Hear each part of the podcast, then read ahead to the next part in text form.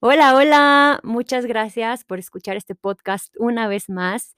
Hoy estoy fascinada con el tema porque, bueno, para empezar, en mi caso como mamá primeriza, es un tema que me encanta porque siento que todavía en México es un tabú.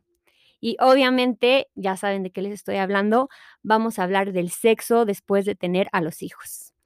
Y hoy tenemos como invitada a la licenciada Fernanda Zárate.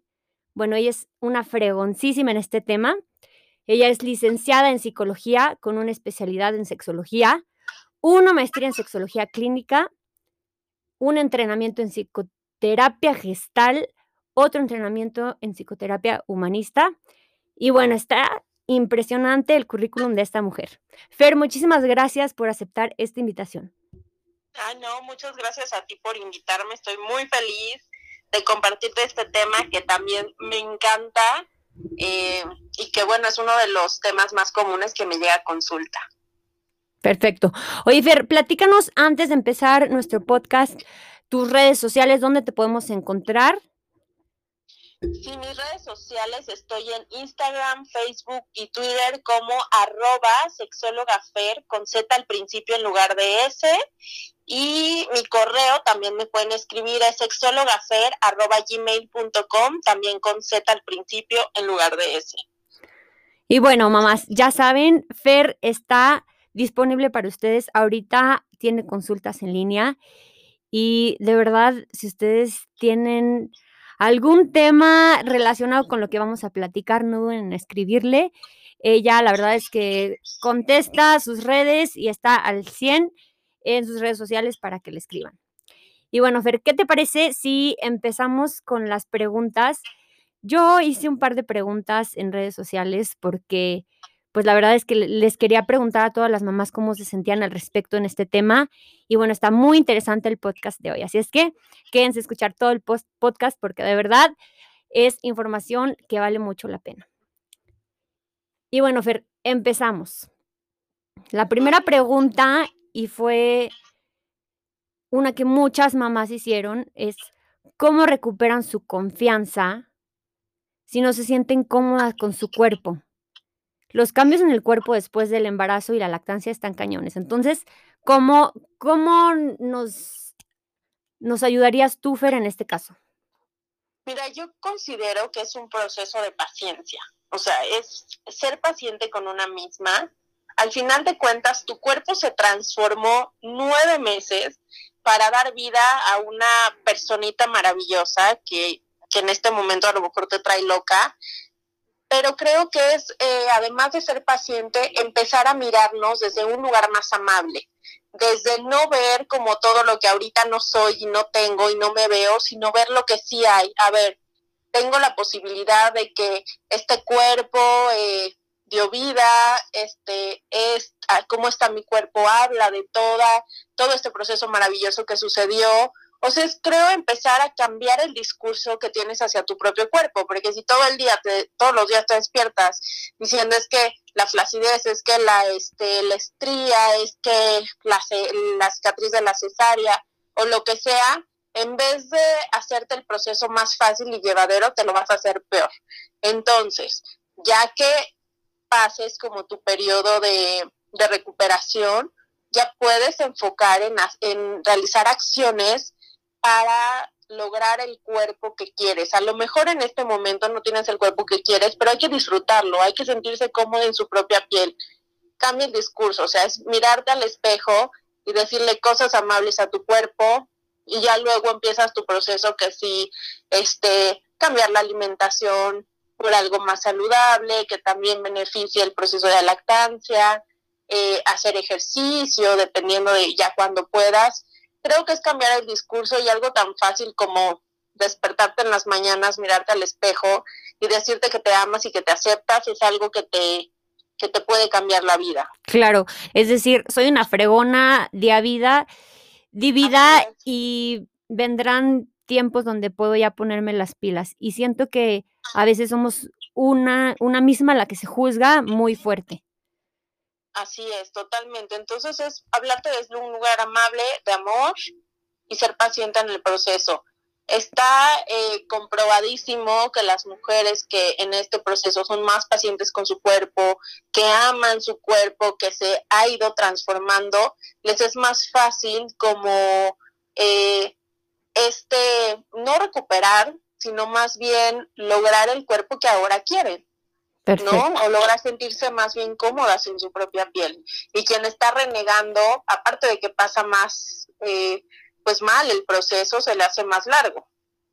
Sí, estoy totalmente de acuerdo. Oye, Fer, y otra pregunta que nos hicieron es, ¿cómo saber cuándo se puede reiniciar la actividad sexual después de un parto, ya sea cesárea o vía vaginal? Mira, depende aquí, eh, bueno, aproximadamente vía vaginal suele ser la cuarentena, o sea, por eso es tan importante la cuarentena y de hecho en la cesárea también así es. Lo que pasa es que hay algunas mujeres que refieren que cuando tienen relaciones sexuales como que sienten que algo les quema a la hora de la cesárea, ¿no? Ya pasando la, la cuarentena. Entonces, en algunos de esos casos es recomendable que se esperen los tres meses a que pegue bien como que la pielecita por dentro pero yo aquí soy muy amante de, ir con su gine de confianza y dependiendo de las complicaciones que se hayan tenido o lo que haya sucedido en el parto, porque al final de cuentas cada parto es distinto y no sabemos cómo reaccionó el cuerpo o lo que pudo suceder, creo que es muy importante siempre ir de la mano de su gine para que nos diga, a ver, ya puedes luz verde o aguántate tantito. Ok. Creo que eso es como básico. Perfecto, claro, es consultar siempre a su especialista y también lo que yo siempre les digo, escuchen a su cuerpo. O sea, una mejor que nadie es la, la doctora, el especialista en tu cuerpo, escúchate y sobre todo, pues consulta a tu especialista. Claro, por supuesto. Oye, Fer, otra pregunta que la verdad es que creo que es muy frecuente es no tenemos tiempo para, para, o sea, nuestra pareja y además estamos cansadas. ¿Qué podemos hacer al respecto? Mira, aquí hay algo bien importante que creo que a veces se nos olvida cuando estamos en este proceso de, pues al final llegó una personita nueva a nuestra casa. Entonces como que nos, toda nuestra atención se enfoca ahí en las necesidades de este nuevo ser que tenemos. Y entonces lo como que se vuelve nuestro proyecto de vida y se nos olvida que gracias a, que teníamos un proyecto de vida antes en pareja es que tenemos ahora este bebecito o bebecita. Entonces, eh, creo que primero es importante acordarnos que nuestro proyecto de vida antes del bebé era la pareja y que como todo proyecto en la vida requiere invertir tiempo. Estamos cansadas, ok. Yo aquí les recomiendo a todas las mamás, y esto es así clave, que a la semana se tomen una hora muerta, así. Una hora en la que eh, a lo mejor en esa hora alguien que nos apoye en casa le va a echar el ojo al bebé o a lo mejor a la hora de la siesta o si está nuestra pareja, pues evidentemente también comparte esta responsabilidad.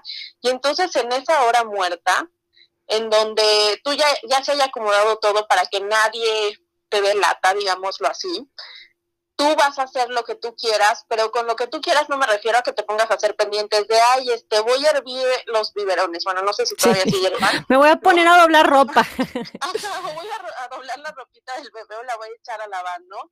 No, o sea, nada, nada de eso. Es una hora muerta para ti. Si tú esa hora quieres invertirla en dormir, adelante. Si esa hora quieres invertirla en darte un baño en la tina o un baño de una hora, hazlo pero no te pongas a hacer nada que tenga que ver con, lo de siempre. Entonces, esa hora muerta te va a dar como una refrescada para tener energía, para tener relaciones sexuales.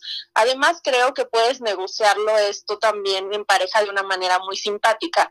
Sabes que a la hora que llegues de trabajar o a la hora que termines de trabajar ahora en pandemia, que, que muchas parejas están home office, a esa hora te toca este el, bebé se transforma en tu responsabilidad, que ya es, pero las dos horas siguientes tú te vas a ocupar de, apoyar con, bueno, de apoyar, de, es parte de, ¿no?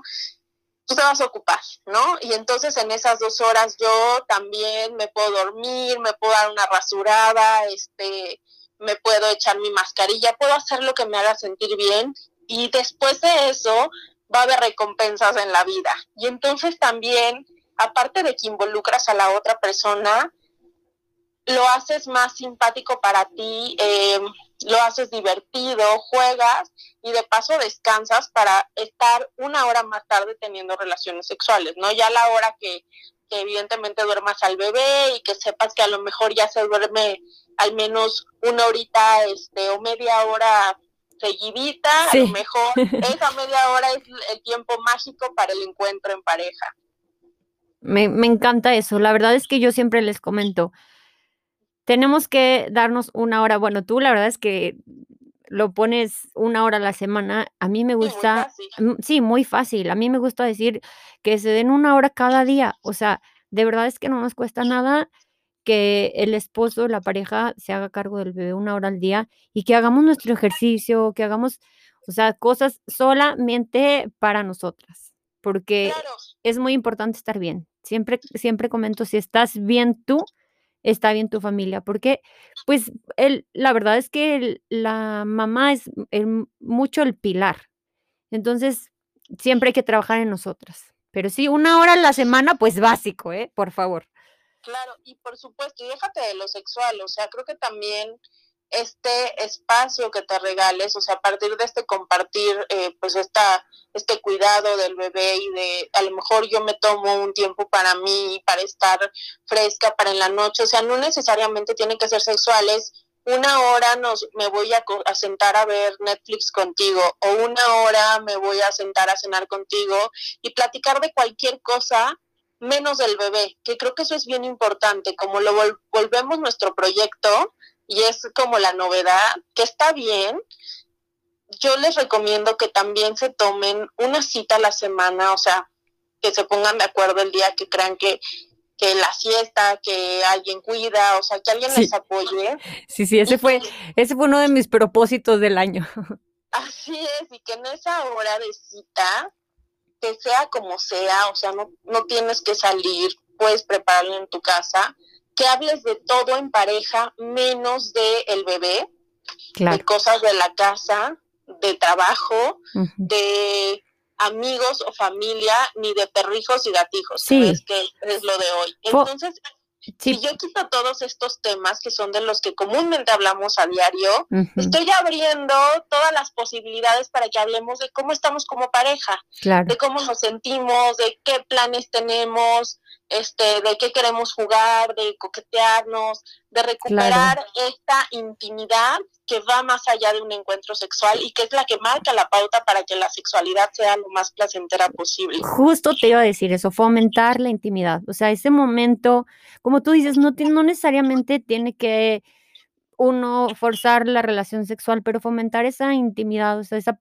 esa pareja es muy importante cuando cuando pues acabas de tener un, bebé y tu, tu cabeza, tu relación está todo de cabeza, es como volver a conectar con tu pareja. Así es, justamente es, eso me encanta. Es, es como, no es que estemos 100% desconectados, pero estamos, están nuestros ojos puestos en otro lugar. Sí, sí. También hay que voltear a mirarnos como pareja. Claro.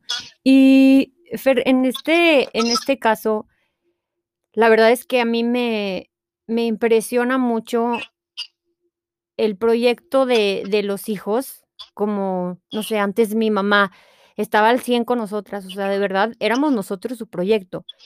Y luego te das cuenta que, que pues los hijos se van y termina ese proyecto y luego ¿qué queda?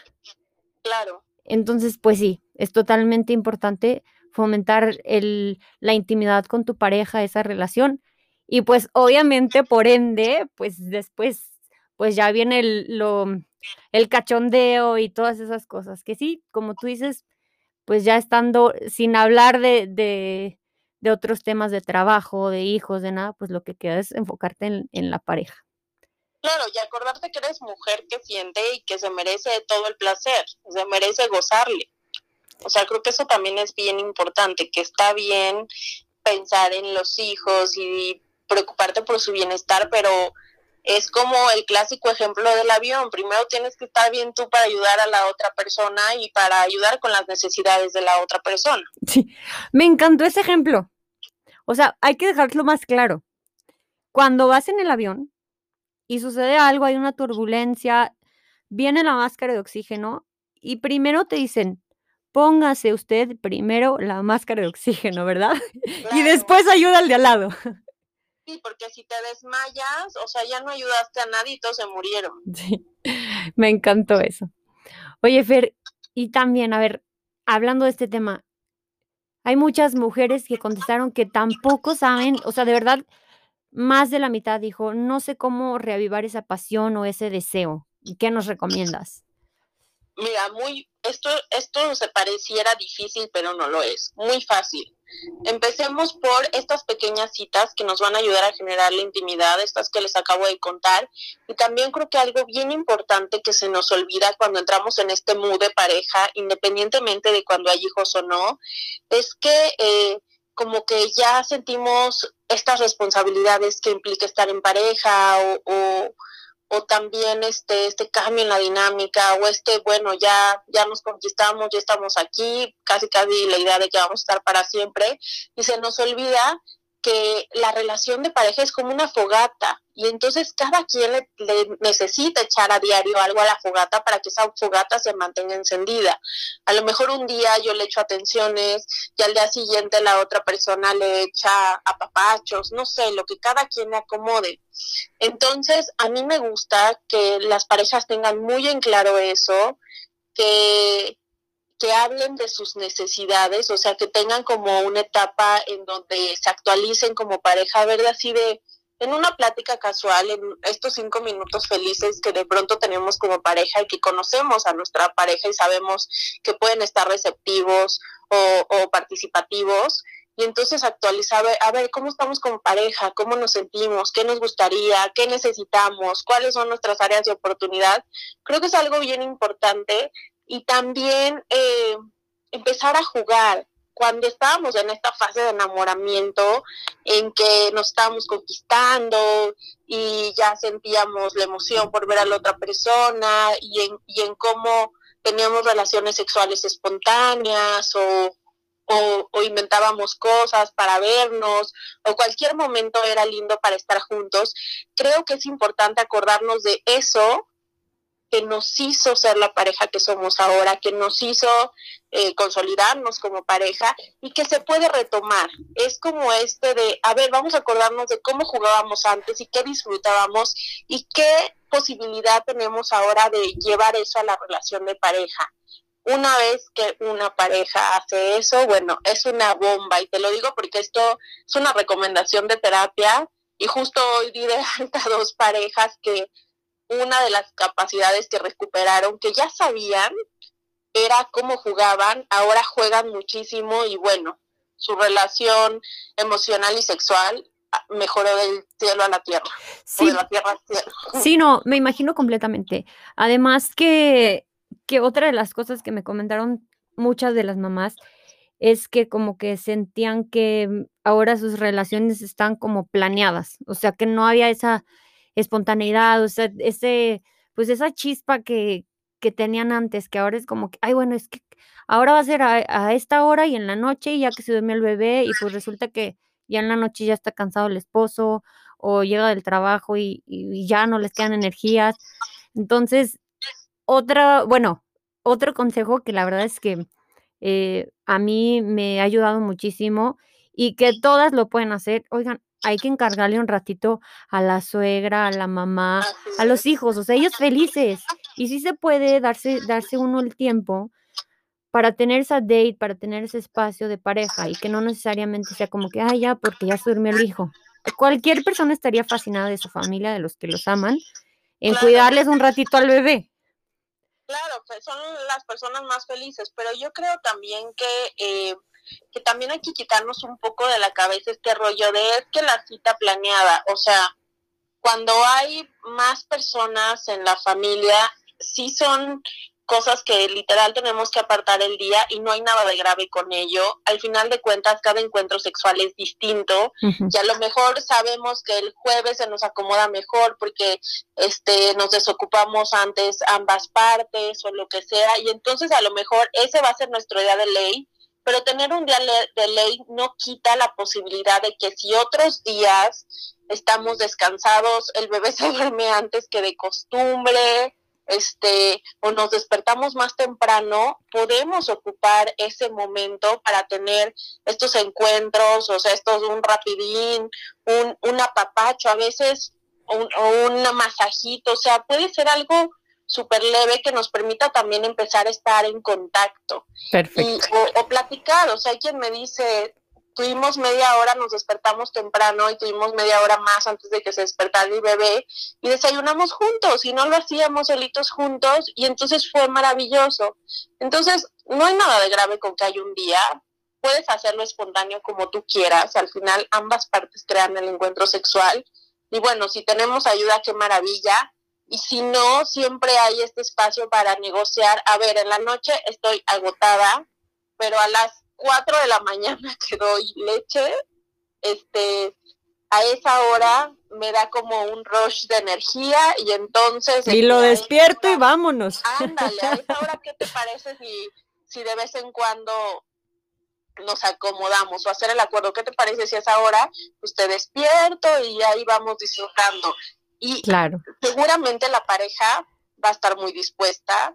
Eh, y así, o sea, ir jugando con los tiempos, sí tener un día de ley para que sea un compromiso, no tienes que tener relaciones, puedes tener una cita y ya luego ir acomodando las posibilidades en la semana media hora al menos, creo, de todo el día, sí se pueden tomar como pareja. Perfecto, entonces... lo estoy poniendo super light. Sí, sí, sí.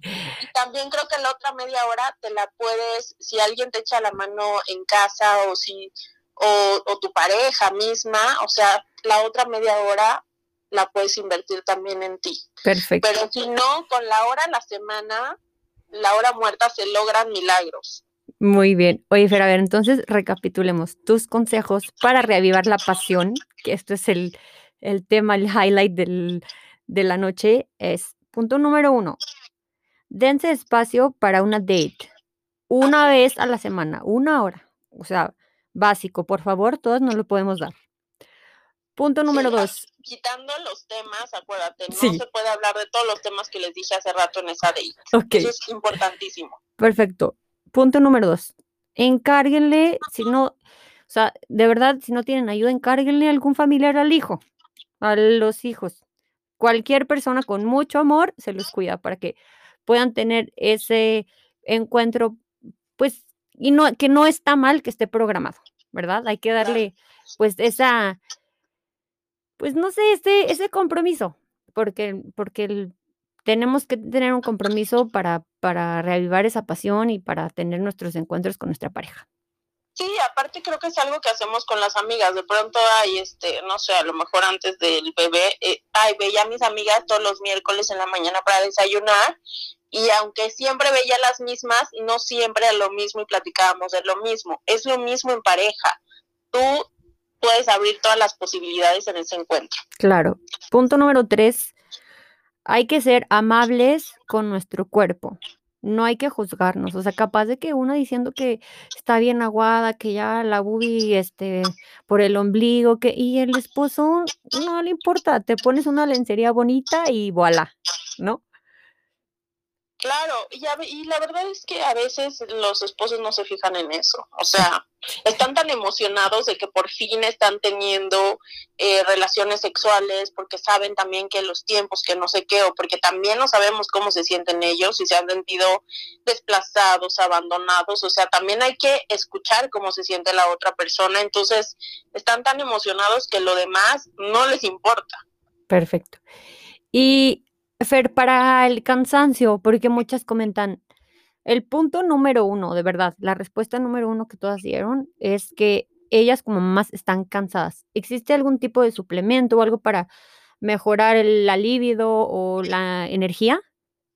Mira, para la libido como tal, no, todo lo que existe en el mercado son puros placebos. O sea, de hecho, creo que nadie en, el gremio sexológico recomienda algo así. Yo ahí les recomiendo sí que vayan eh, con una nutrióloga que les recomienda, a que les arme eh, su, su alimentación, bueno, su, su, no me gusta decir dieta, pero como su régimen alimenticio, como sea, eh, con base en la lactancia, en energía y demás, eso ayuda muchísimo.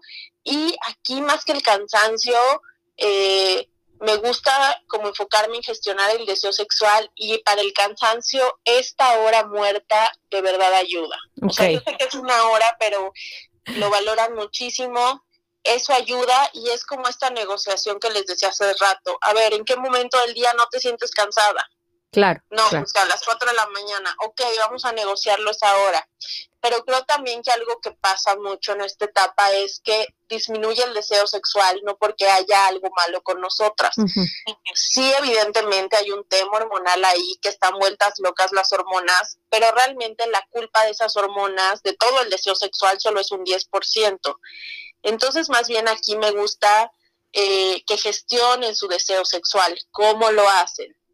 Ok, perfecto. Hay un, hay un tipo de deseo sexual que es de respuesta. ¿A qué se refiere esto? A que a lo mejor yo en este momento estoy sentada viendo la tele o leyendo un libro y no estoy pensando en tener relaciones sexuales porque estoy enfocada en mi libro. Pero mi pareja llega, me, empieza a abrazar, a acariciar, a dar a papachitos o a hacer cosas que me gustan y entonces me doy cuenta que mi cuerpo reacciona, que estoy sintiendo placer y me doy cuenta de, ay, sí tengo ganas, aunque yo no estaba pensando en nada de eso. Algo así pasa con el deseo cuando en, en, la fase de posparto, después de los hijos, como que el deseo sexual se puede transformar de respuesta, no en todas las personas, también hay en quienes sigue siendo muy espontáneo, pero si este es el caso, que, que creo que sí, por el tema de que baja el deseo, hay que gestionarlo. ¿Cómo lo hacemos? Le bajamos a multitask, porque a veces no es solo que estoy enfocada en el bebé, también estoy enfocada en que si la casa, en que si mi familia, en que si quien sea, ¿no? Ok. Entonces, eh, necesito bajar al multitask, empezar a regalarme espacios para mí, esta media hora para bañarme, esta media hora para eh, ver la tele o para dormir. Empieza a regalar espacios, puedes empezar por 10 minutos y a lo mejor ya luego media hora y a lo mejor ya una hora. Y también otra situación muy importante es erotizar la mente, es decir, a ver, este, a lo mejor ahorita estoy doblando ropa del bebé, pero estoy fantaseando en qué me gustaría que me hiciera mi pareja y capaz que le mando mensajitos coquetos, aunque ese día no suceda, pero ya estoy jugando. Y, eh, y bueno, básicamente podemos empezar con eso, además de que es bien importante en esta etapa que trabajen en su piso pélvico, que lo tonifiquen, que vayan con rehabilitación, a rehabilitación de piso pélvico si es que lo requieren, eh, que sí, seguramente lo requieren, haya sido cesárea o, o parto natural, y que hagan todos sus ejercicios para piso pélvico, porque de verdad trabajar el piso pélvico te ayuda con la lubricación, con el deseo sexual, te conecta con tu sensualidad, te ayuda a recuperar la tonicidad de tus paredes vaginales. Tiene muchos beneficios en esta y en todas las etapas. Entonces es algo que también va sumando. Y ser paciente contigo, o sea, también es parte de, de esta gestión del deseo sexual y de hablarle a la otra persona como lo que necesitas, como, a ver, me gusta que me llegues de esta manera porque eso me prende y entonces me es más fácil tener un encuentro y pues también escuchar lo que la otra persona tiene para decir, porque a veces sí nos enfocamos en nosotras que estamos viviendo el proceso, pero se nos olvida que la otra persona pues también está viviendo otro proceso y también siente y también hay cosas que le preocupan. Claro. Ser empáticos y empáticas.